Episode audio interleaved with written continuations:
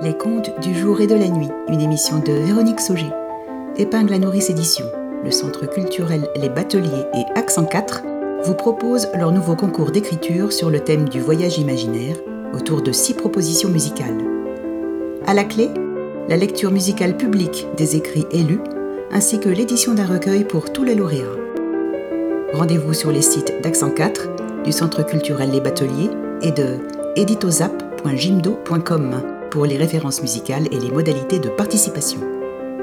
Ce concours est ouvert jusqu'au 1er janvier 2017 inclus. À bientôt!